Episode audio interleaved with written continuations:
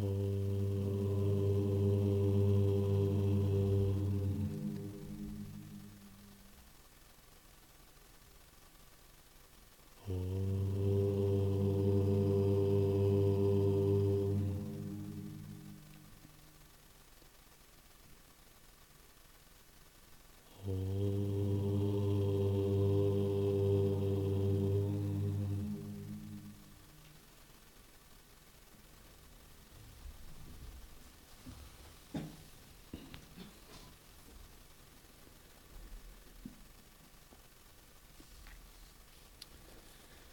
Ставление Романа Махариши, глава «Теория творения и реальность мира».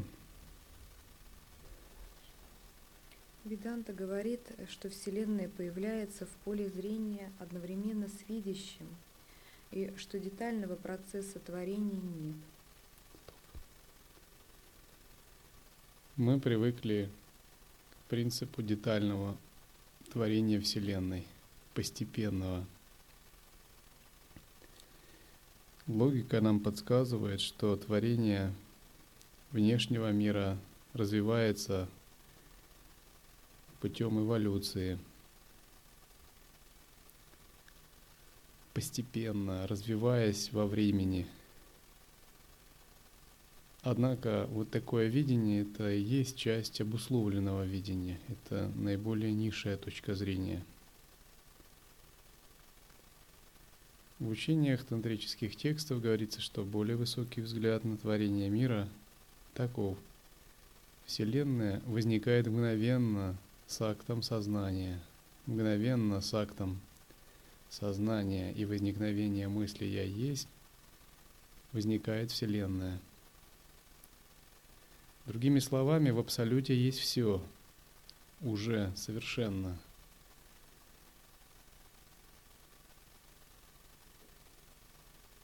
когда мы воспринимаем что-либо, мы всего лишь вычленяем какую-либо часть в абсолюте, в совершенной полноте, в соответствии со своим кармическим видением, мы просто вычленяем во Вселенной то, что уже есть и всегда было.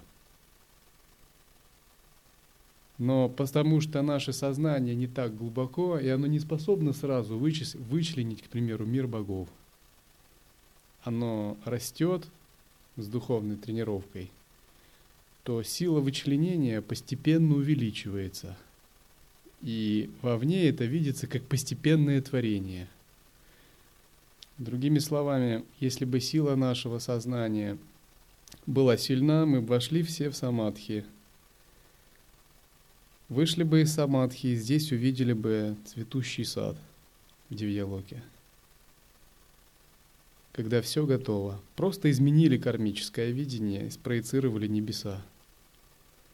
Однако, поскольку сила нашего коллективного самадхи пока невелика, мы вынуждены приглашать рабочих и придерживаться доктрины постепенного творения.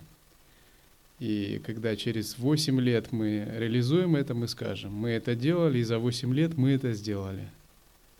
Нам так покажется – но на самом деле просто усиливалась сила нашей ясности, и мы вычленили, сумели дойти и вычленить во Вселенной тот уровень, на который мы как бы пришли. Этот уровень, он существовал всегда.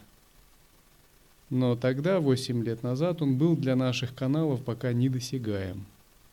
Он мог быть реализован одномоментно – но силы сознания просто не хватало для того, чтобы из абсолюта вычленить этот уровень.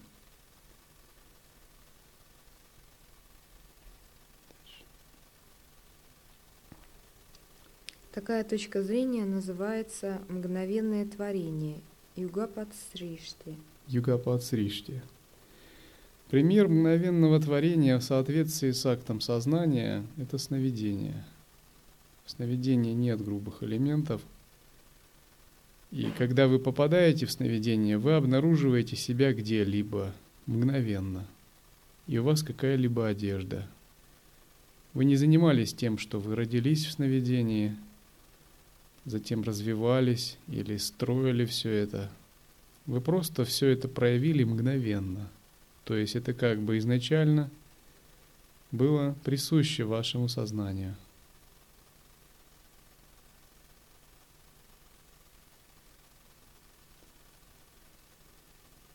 Таким же образом, нашему сознанию мгновенно присуще совершенство, наличие трех пробужденных тел.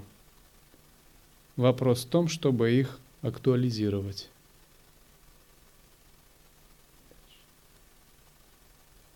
Теория напоминает происходящее во сне, где переживающий сновидение возникает одновременно с его объектами.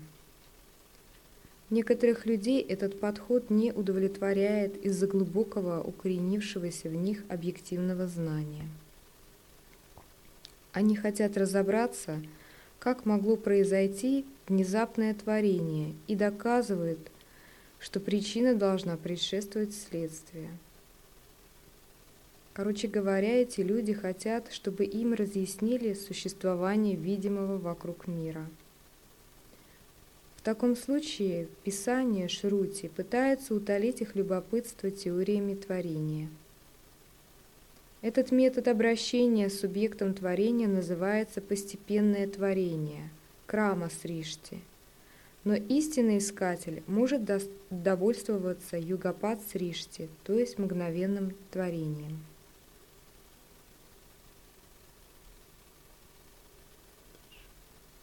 Вопрос. В чем цель творения? Ответ. В том, чтобы возник этот вопрос. Исследуйте ответ на него и в конечном счете пребывайте в высочайшем или, скорее, первичном источнике всего – в Атмане. Романа бескомпромиссно утверждает принцип самоосвобождения – Почему он не отвечает на этот вопрос? Потому что ответ будет бессмысленным. Чтобы можно было реализовать ответ на вопрос о причине творения, нужно изменить уровень осознанности. Нужно войти в другое кармическое видение.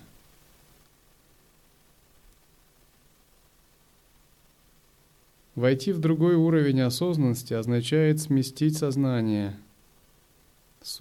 с объекта к субъекту, а затем, отталкиваясь от объекта, от субъективного чувства «я», ахамврити, перейти к созерцательному присутствию и увидеть, что созерцательное присутствие пустотно, и изначально творения не было вообще – а то, что видится как творение, возникло спонтанно, одномоментно с актом сознания, с зарождением «я» мысли. Романа Махариши выразил первую, первое звено пятичленной формулы. Как вы знаете, пятичленная формула является основой в учении самоосвобождения. Понять ее означает размотать запутанный клубок жизни – и первое звено звучит так. Весь мир надо сводить к уму. Нет нужды разбираться всерьез в перипетиях физических законов, мирских взаимосвязей. Все нужно просто свести к уму, зная, что источник находится там –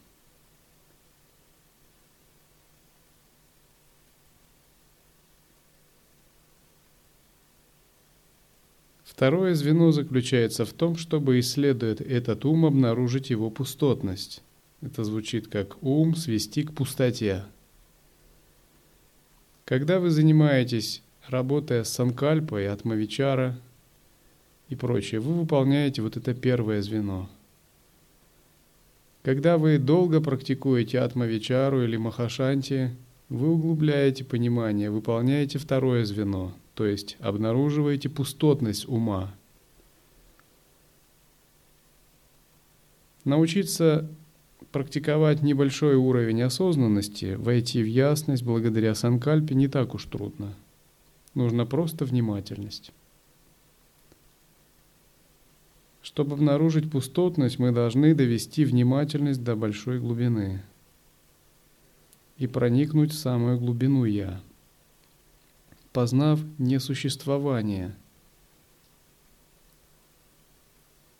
самого по себе «я», эго и мира. Когда мы не знаем пустотности нашего ума, мы подпадаем под разные иллюзии. Даже если мы освободились от грубых иллюзий, то тонких сколько угодно, это еще ничего не значит. И в основном говорят так. Кшатрий сражается вовне, а брахман сражается внутри. Монах, он всегда сражается внутри за освобождение от тонких иллюзий.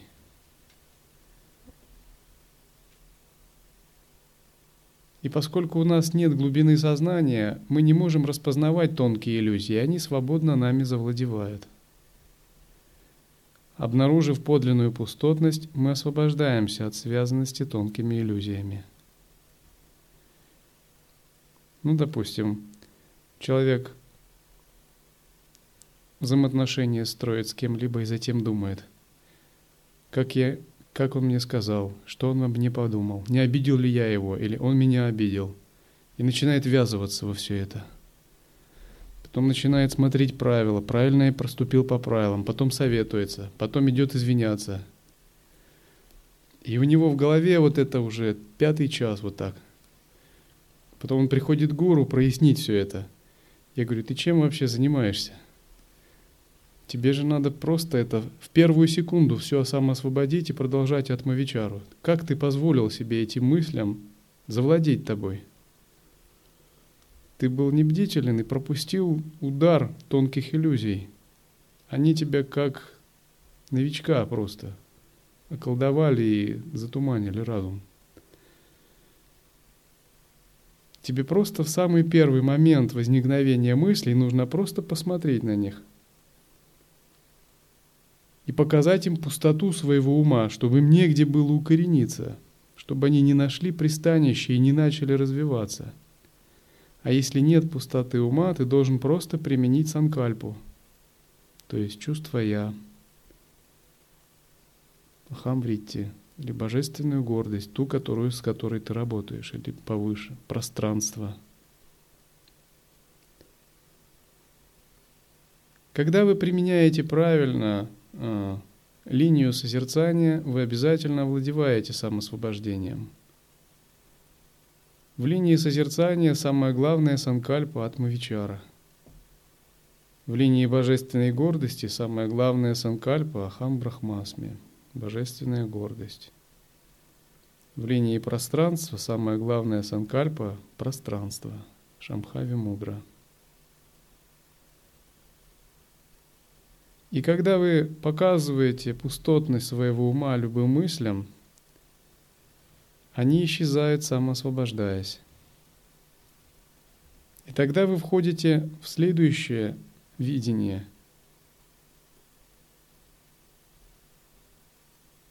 Пустота обнаруживает себя как ясность, как потрясающая ясность. Эту ясность еще называют ясный свет –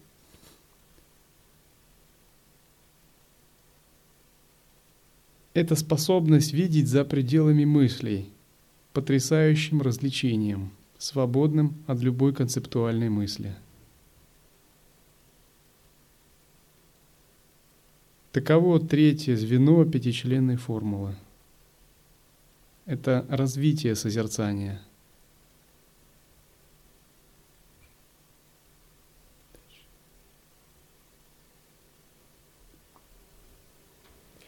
Исследование само перейдет в поиск атмана и прекратится только после того, как не атман отсеется, а атман осуществится в его чистоте и славе.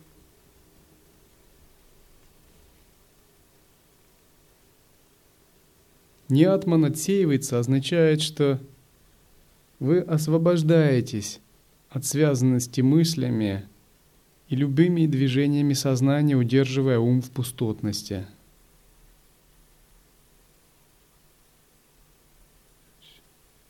Теории творения может быть сколько угодно, и все они простираются наружу.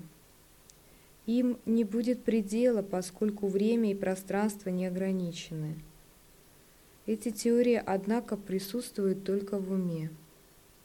И если вы увидите ум, то превзойдете время и пространство и осознаете себя. Есть такая поговорка. Когда бросают палку, собака смотрит на палку, но лев смотрит на того, кто ее бросил. Таким же образом, когда во внешнем мире происходят какие-либо движения,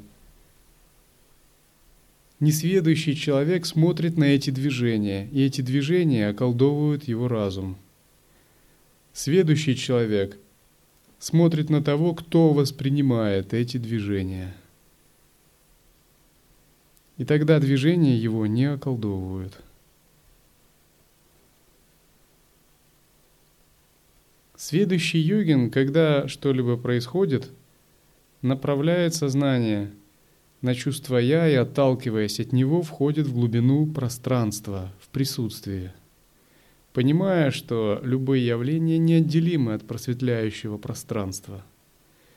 А затем глазами этого пространства смотрит на явление – и тогда уже явление изначально как бы самосвобождено, не, не обязательно. Оно игровое, потому что оно видится как творческая игра, как самовыражение этого пространства, и, в принципе, любая проблематика ситуации сразу снимается. Потому что ведь движение вовне – это просто игра этого пространства. А кто запретит пространству играть? И кто такое это эго, что оно будет устанавливать пространству, как ему играть? Поэтому любое движение или событие вовне принимается сразу же, потому что йогин перестает его оценивать с узкой, эгоистичной позиции ахамкары. Видя, что это игра исконного пространства, он находится в всеприятии.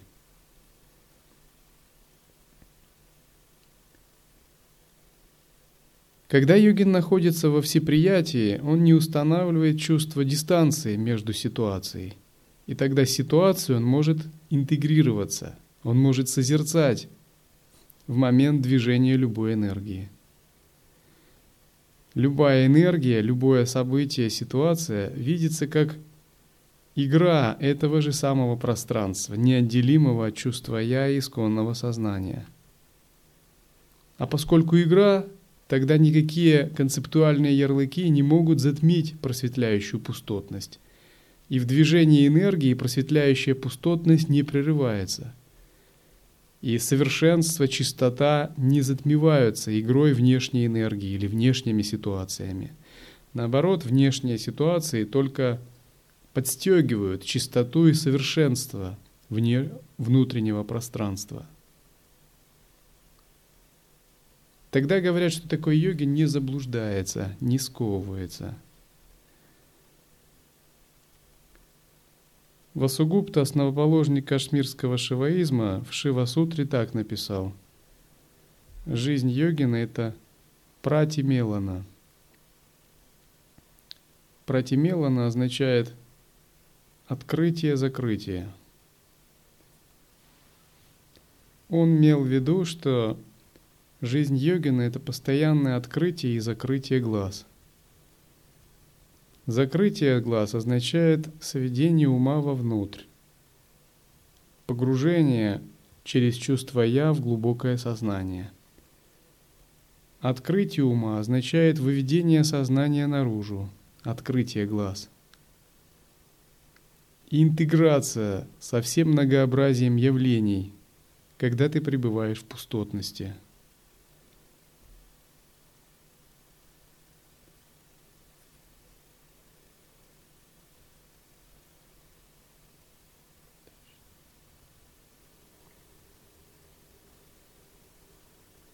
Научно или логически творения объясняют, чтобы кого-то удовлетворить. Но есть ли тут какая-либо законченность? Подобные объяснения называют постепенное творение, крама сришти.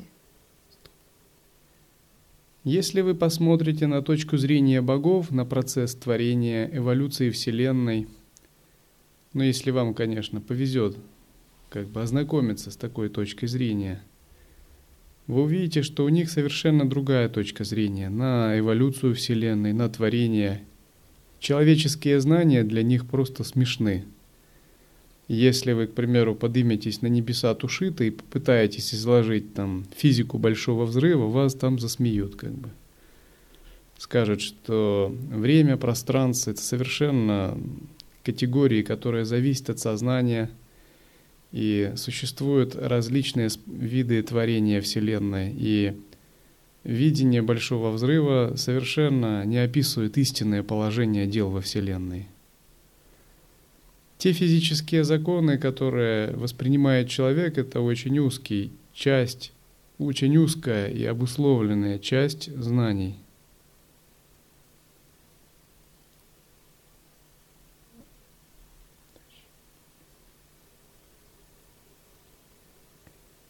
С другой стороны, одновременное творение Дришти Сришти и есть Югапат Сришти. Без видящего нет объектов видения. Найдите наблюдателя, и творение окажется включенным в него. Зачем оглядываться по сторонам и продолжать объяснение феноменов, которым нет числа?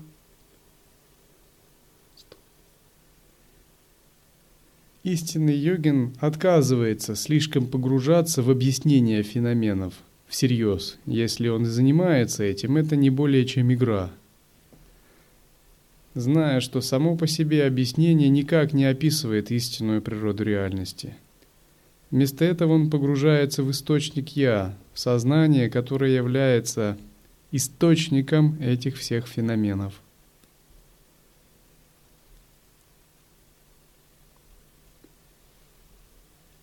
Когда вы погружаетесь в источник «я», сознание освобождается от феноменов, становится многогранным, многоструктурным и многовариантным. И вы видите, что старые ситуации, в которые вы были погружены, это всего лишь ничтожная, ничтожная доля этого многоструктурного сознания.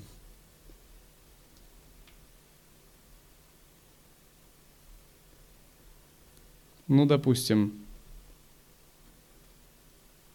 когда вы слишком погружены в кармическое видение мира людей из-за привязанности, то вас сильно волнуют проблемы мира людей. И вы, конечно, судите глазами мира людей обо всем. Религия, политика – все это идет через видение мира людей. Но если вы, допустим, практикуете божественную гордость, очищаете сознание, ваш опыт расширяется, вы начинаете видеть небеса, или подниматься в миры асуров, или даже в верхние миры формы.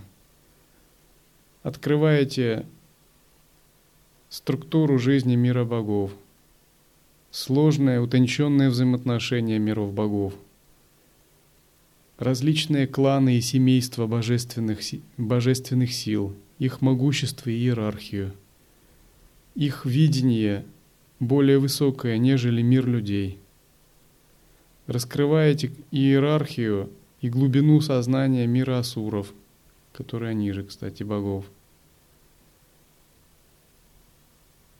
Ваши взгляды на проблемы мира людей изменятся. Вас совсем не будет волновать точка зрения мира людей как таковая. Она вам покажется просто заблуждающейся в принципе. Не по каким-то частностям, а вообще в принципе. И вы скажете людям – Ваша проблема не в том-то и в том-то конкретно, а просто в неглубоком сознании. Это просто такое кармическое видение. Оно всегда такое будет, ему не поможешь. И вы будете воспринимать уже не просто э, какие-то ситуации или события и их анализировать, а вы будете воспринимать просто энергию кармического видения этого мира. К примеру, это просто всегда беспокойная энергия, она всегда будет такая – она всегда будет порождать какие-то войны, революции и прочее. Это просто неуспокоенная, неуспокоенная карма. Выхода здесь нет. Одни войны будут сменяться другими, одни революции будут меняться на другие. Выход есть только в развитии осознанности. Нет решения проблемы на уровне этого кармического видения. Только изменив уровень осознанности, то есть практикуя дхарму, кармическое видение меняется, и, соответственно, мир тоже меняется. Тогда вы поймете, что общество, внешний мир эволюционирует не в линейном направлении, а в вертикальном или во внутреннем. То есть люди, углубляя осознавание, становятся подобными божествам, Это подлинная эволюция. Внешняя эволюция не, не является подлинной.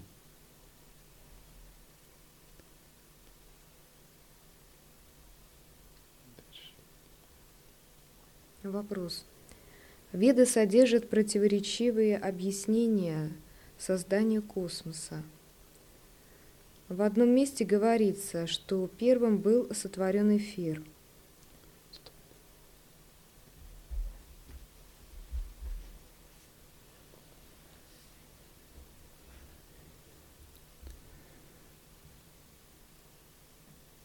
Угу. Здесь задается вопрос, как же все это примирить, про пять элементов и про прочее.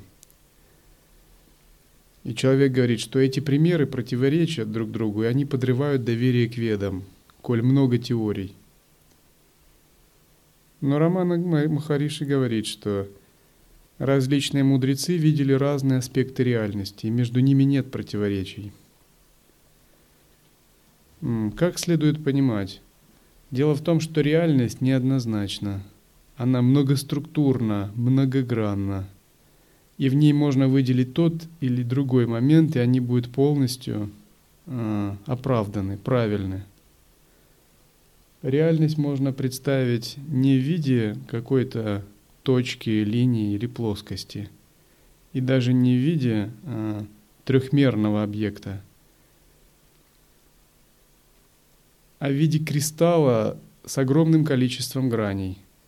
И в зависимости от освещения эти грани дают эффект какой-либо дифракции или интерференции, преломляя свет – и в зависимости от угла поворота этого кристалла, кристалл может принимать такую форму или другую.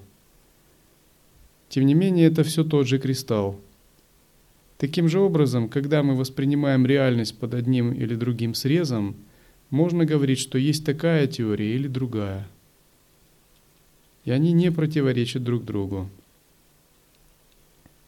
Часто мы в лай-йоге говорим, что когда вы практикуете самоосвобождение и созерцание, вы должны обладать какими-то качествами.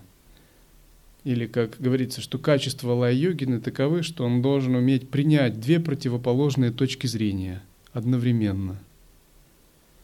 Это как раз именно относится к такому интегральному видению – когда вы на уровне логического допущения можете полностью при, признать противоположное как вполне имеющее право на существование. Только когда вы сумеете на уровне логического допущения признать что-либо противоположное, а сами выйдете за пределы противоположности и трансцендируетесь, вы можете сказать, что да, по-настоящему вы находитесь в естественном состоянии потому что естественное состояние за пределами пар противоположностей. Это не впадает, не означает впадение в какие-то совершенно дурные взгляды.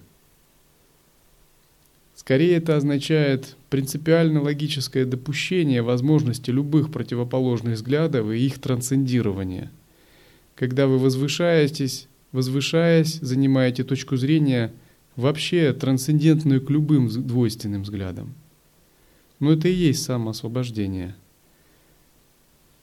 Когда вы берете один объект, находите ему противоположность, а затем поднимаетесь над этими двумя противоположностями и отвечаете на вопрос при речевом самосвобождении, исходя из этой более высокой точки зрения, будучи полностью свободным от утверждения –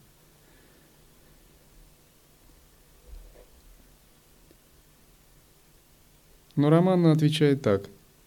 Почему вас беспокоят эти противоречивые утверждения? Основная цель вед – учить нас природе неразрушимого атмана и показать, что мы есть то.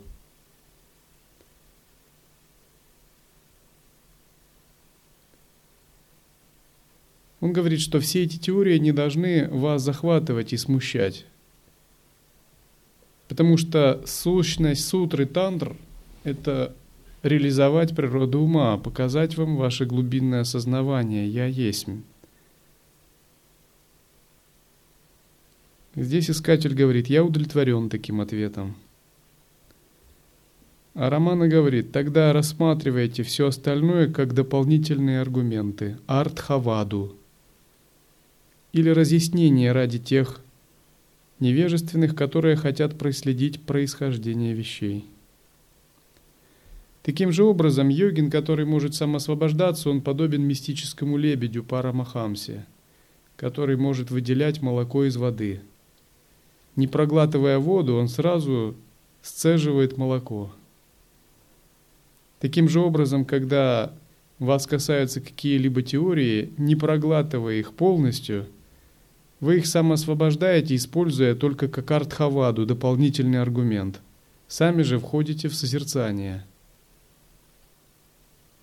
и все теории являются именно такой артхавадой, дополнительным аргументом, который проясняет исконное созерцание –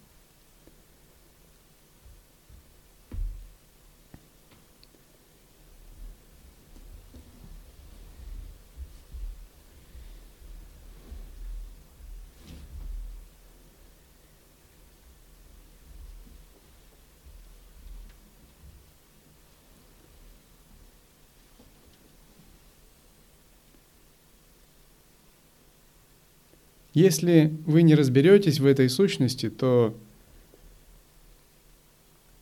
каждый дух сновидений может вас запутать. Или в барда.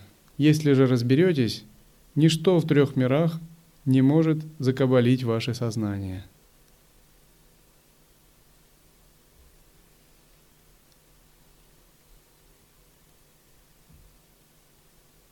В древности когда Джанака собрал брахманов пандитов ради обсуждения философских истин в абсолюте, на собрание пришел один брахман, который очень неуважительно отозвался о собрании, сказал царю, что это собрание не, не полно почтенных мужей, оно полно невежественных глупцов, ослов, шакалов и лис – и брахманы просто были вне себя от гнева, сказав, что, что ты о себе думаешь, какое такое знание ты имеешь, что ты считаешь себя таким великим знатоком. Он сказал, давайте сразимся, побеседуем на предмет философии шестидаршины, и вы поймете. Этот брахман был необычным, это было мистическое существо, посланное Богом Варуной – и без труда он победил в диспутах всех брахманов, и они к стыду своему признали поражение.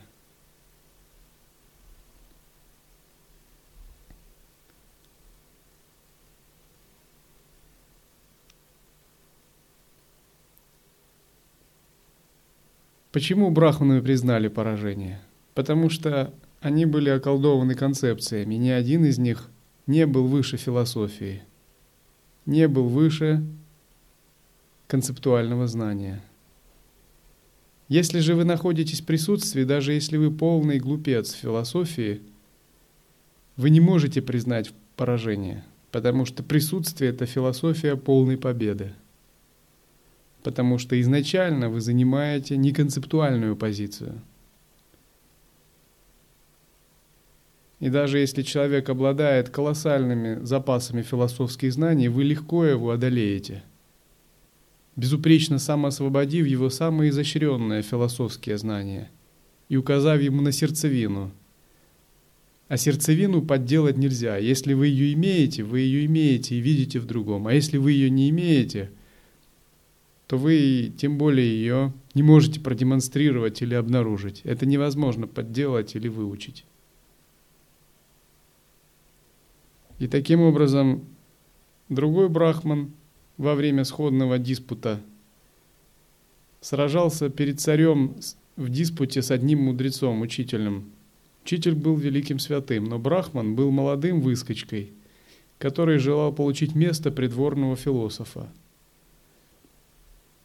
И он просто как барабан приводил аргументы один за другим.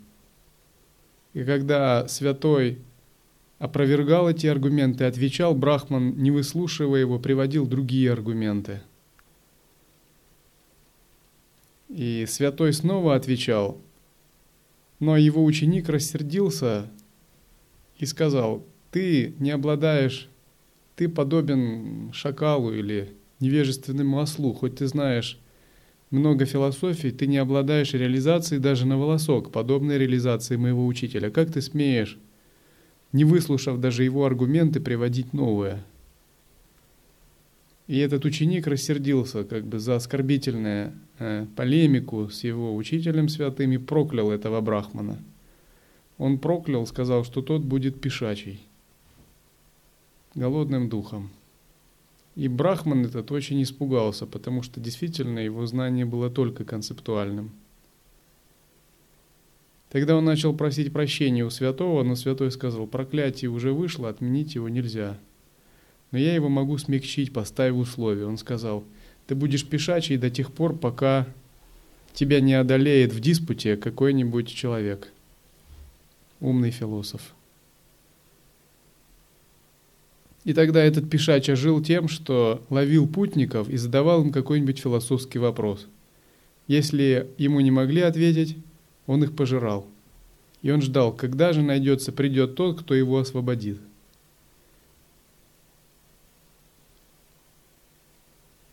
И только когда сын одного царя, который имел просветленный разум, пригвоздил его к стене, показав, что его знание концептуальное – а самосвобождение выше, Пишача признал свое поражение с радостью и получил освобождение от тела голодного духа.